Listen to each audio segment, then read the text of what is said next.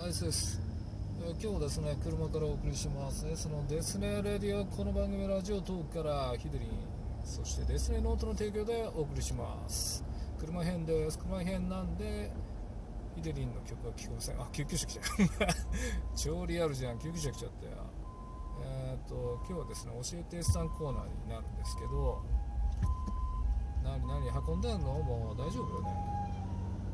えーとですね、えーちょっとこう溜まってたと言いますかね答えなかったと言いますか、まあ、同じことなんですけど話題について、え2つ3つ4ついけるかなちょっと答えたいなと思います。今今日はですね9月18日の夜ドライブしてます。えー、っとですねまずはですね8月の後半。うん。なんか急にですねわ雨降ってきてえーっとですね急に、えー同じよ同じ質問がね来たんですよ。複数から、まあ、全員同じだった同じ人だったら笑うんですけど、えー、と愛とはあ何でしょう。本当の愛とは何ですかとか愛について教えてほしいとかなんかそんな感じで、ね、もう何があった何かがあったんだろうと思って調べたんですけど全然わからなくて。で、まあ、ツイートもしてみたんですけどそれを見てくれた方だと思うんですけどね。メールくださって、えー24時間テレビじゃないですか。ってね、まあ、確か24時間テレビの前にパパッと来たんでもう愛は世界を救うの愛を知りたいの？と思って僕は腑に落ちないんですけどまあまあじゃあ答えますがとは思いまして今日答えたいと思います。で、まあこれって僕はもうほとんどの人がそんな大差ない考えで着地すると思うんですけど、えーまあありきたりですよ本当、えー見返りを求めず相手を思うことが愛なんじゃないかと思います、え行動はその愛ゆえの行動ですから思うこと、まあ、全ての動機が愛なんじゃないのっていうね、えーその見返りを求めないっていうのがポイントで相手を思うことが愛なんじゃないのっていうのがあ僕の答えではあるんですけど、まあ、補足できればブログにはしますけどそう全体的にブログで補足しますけどちょっとね僕思ったんですけど以前ブログで優しさについてちょっと書いたことがあるんです。で僕が思う優しさっていうのは相手が気づかなければあ相手がっていうのはそのされた当人があ優しさと認識しなければ何をしようが優しさにならないっていう考えでいるんです。えーですから周りがどんだけすごい優しいよとあなたのためのこと思ってやってることだよって言われようが、えー本人がですねその当人が何とも思わなければ優しさにならないですよ。ですからただ単に、えーおせっかいなのか行為なのかわからないですけどそういうことにしかならないと思うんですよね、えーなんかそのあの頃はすごく嫌だったけど今思えば優しさだったのかなと思うなんていうねそういうそのエピソードトークがあるように優しさっていうのはえ当人が認識しない限り優しさにはなりえない。いものだろうと。だからまあ優しさっていうのは結構その一方的なもので難しいものなんですけど、えーであればその僕の言ったその愛というのは何て言うのかな、えー愛見返りを求めず相手のことを思うことが愛であればその思ったことがどうであれ、えー愛と認定されてしまうのかっていうなんかちょっと怖いところもあって、え何が言いたいかっていうと歪んだ愛もあるわけですから、えー愛ゆえの行動つまり相手の見返りを求めずあなたのためだよと思ってやったあ思って行った行動がすごくその人にとっては不快なことであったり、え見当違いなものであっても愛だっていう風になってしまうのか。愛というものはそういうものでいいのかみたいななんかそういったあ難しさがあるかなと思ってて、えーまあ、なんでしょう正義と悪みたいなねどちらから見るかで正義と悪がテレコになるわけですから、まあ、愛もそういうものがあるのかななんて思ったりもしてます。まあそのお互いに見返りを求めず当人同士が相手を思い合えば愛し合うになるんでしょうけど、まあ、愛は尊いとか世界を救うとか言うけども僕がその思ってる愛を深掘りしていくとなんか難しいなと、まあ、僕はうまく言えないだけなのかもしれないですけどね。そんな風に思います、まあ、あの異論などあればコメントしてもらえればなって思います、えー次はですねこの愛と一緒に答えるべきなのかあなんですけどちょっと台風来てるからね。今日昼間すごい雨降ってるからね。は関係ない話しましたけど、えー浮気。これはねずっと来てました、えー去年なのかなぐらいから来てました。浮気友達の彼氏が浮気したとかねなんで男は浮気するの？とか、えー、なんで？って言われてもみたいな感じなんですけど、まあ、浮気についてはちょろちょろ来てました。でこれから僕が話そうと思ってるその浮気の概念というかそういうのは、えー、僕のその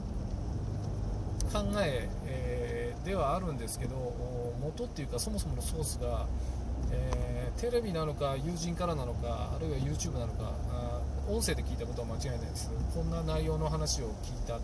それであなるほどって僕も思ったんで、えー、こう何ていうんですかね。飲み込んだみたいな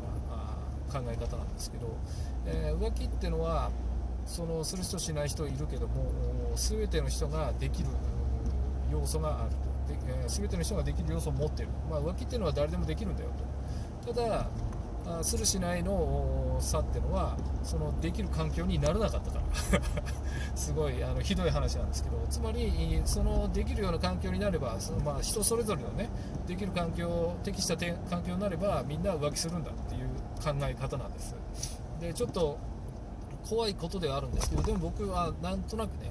最初は抵抗あったんですけどなるほどなと思ったりして。っていうのは何だろう、まあ、当然理性でね、えー、そういうのはあっても止めるんだけどもそれが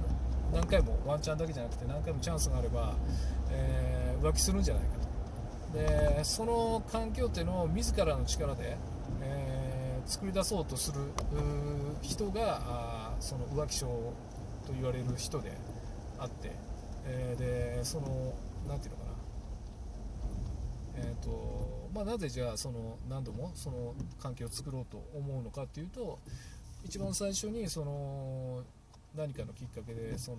浮気できる環境になってで味を占めて、え、でもっともっといろんな人とというようなことなんじゃないかって思うんです。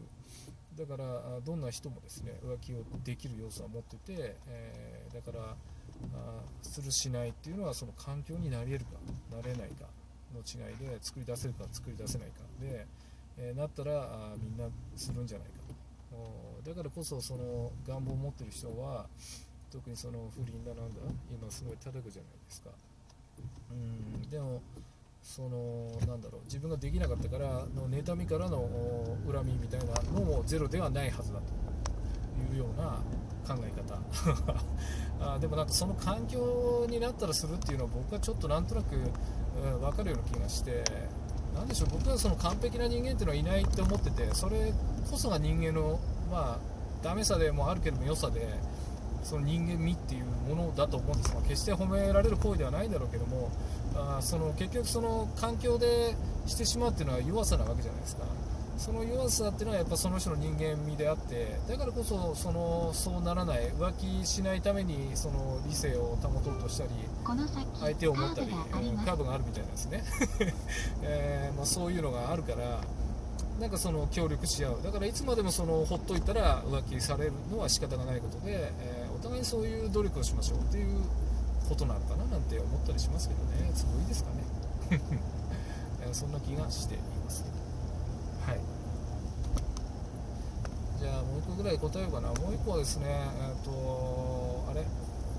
まあ、最近じゃもうあれですけどワクチン接種をした方がいいですかっていうのを結構リアルでも聞かれます。ねそのぐらい考えてると思うんですけど、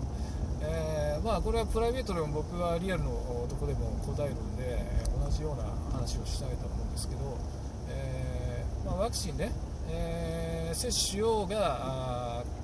感染する人はいるし逆にしなくても感染しない人もいますと。じゃあ意味ないじゃんって思うかもしれないけども、えー、まあ、僕は接種始めてます。1回目終わったんですけどね、まあ、副反応もありました、まあ、副反応怖いっていう人もいますけど、えー、僕が求めてる最大のそのワクチンの理由っていうのは、えー、仮に感染した場合に重症化しないそれにの一点に期待します。完全に。感染しないようにしたいのは確かなんだけども感染しちゃってもえ重症化しない。ここだと思うんですよね。もうなんかいつ誰がどこで感染してもおかしくない世の中になってる中で、えー、感染しないようにっていうのは難しいのかなと思ってて。じゃあ仮に感染したとしても重症化しない、えー、それほどひどい状況にならないようになるであれば僕は打ちますというような形で思ってます。だからそれに賛同できるのは受ければいいしそれでもあのなていうの？嫌だなと思うなら受けなきゃいいでしょうっていうのがですかねというところですかね。どうでしょう？まあ全部あのブログに補足書きますんで、えー、ぜひブログにコメントもらえればなって思うんですけども、うん、時間あるのかな？あと何分かあるのかな？まあちょっと全然違う話しますじゃあ。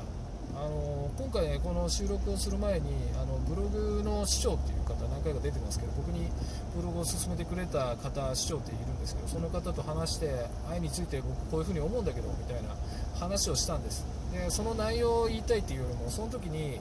あの電話で話したんですね当然、えー、そしたらなんか音が変でこもってる感じでなんか音変じゃないですかって言ったらあのあ俺楽天モバイルにしたんだよねって言うので初めて言われたっていうんだけど、まあ、僕がその声フェチだからかもしれないですけどその人のいい声がいい声っていうかね聞けないから思ったのかいやちょっとおかしいですよこもっててって言ってで LINE のあの LINE 電話にしてみた LINE 電話っていうか LINE で通話してみたらそしたらめちゃめちゃクリアなの。何このさみたいな。僕ねやっぱそういうの気になるんだなってなんか改めて認識した。あの声フェチというか音が気になるんだなみたいなまあ、どうでもいい話でしたね。はい、で一応、まあ、こんなんで終わりますが番組ではですね一応皆様からのコメントなんかお待ちしております。みたいなではまたお会いできるその日までお会いいたいでしたバイバイこの番組はラジオトークからヒデリンそしてデスネノートの提供でお送りしました。車編教えてさんでした。